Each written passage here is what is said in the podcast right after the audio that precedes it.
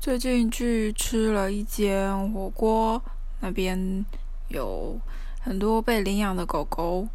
那这些狗听说在领养之前都非常的瘦小，非常的嗯，看起来很可能比较脏脏的啊，然后比较憔悴这样子。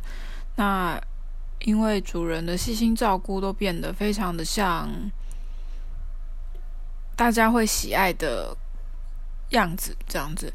那突然想到一个问题，不知道大家的选择会是什么？其实蛮好奇的，就是如果你是一只流浪狗，那你现在是在收容所里面，那如果有三个选项可以选。第一个，嗯，突然有一个人过来领养你，好好的照顾你一年，但是，一年后呢，他就某因为某些原因，他无法再继续养你了，然后也找不到朋友可以继续养你，所以他就又把你送回流浪动物中心。那就这样子，你会回到动物中心。到老死，或是生病死亡，这样子。那第二个选项就是，你原本就待在流浪中心，那也都一直没有人来领养你，你就这样子待到自然死死亡。第三个，第三个选项就是，可能有两段的领养经验。但是这两段领养经验，一段是开心的，一段是遇到比较不好的主人这样子。但是最后的结果还是被送回了呃动物流浪中心这样子。不知道大家会选择哪一个呢？嗯。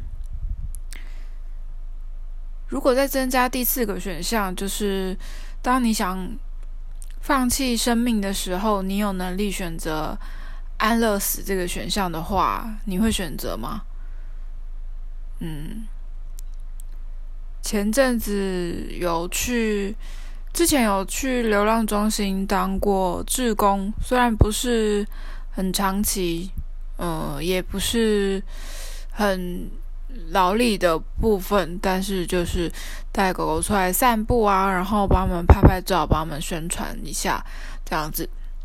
那因为一阵子因为工作关系都没有办法去，那呃前上个礼拜又去那边晃晃看看狗狗。那有看到一只狗呢，它非常的亲人，感觉它非常喜欢被人。摸，所以他就自己主动的靠到那个笼子的门的那个地方，让我去可以触碰到它，稍微碰碰它这样子。嗯，看了真的很很伤心，很难过，因为毕竟他已经在那边两年多的时间了。那不知道中途他有没有被领养过，但是。他的表情看起来非常的哀伤，这样子，可能希望有人可以去领养他。当然，这是最好的情况，就是让他照顾，帮他照顾，就是照顾他到自然死亡。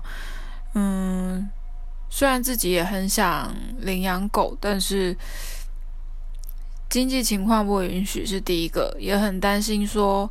好，我今天领养了。那如果哪一天我的经济情况变得更差，呃，完全养不起它，那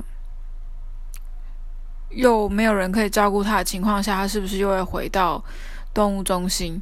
那这样子对狗狗来说，是不是一个更大的伤害呢？所以最近的感触跟大家分享一下，拜拜。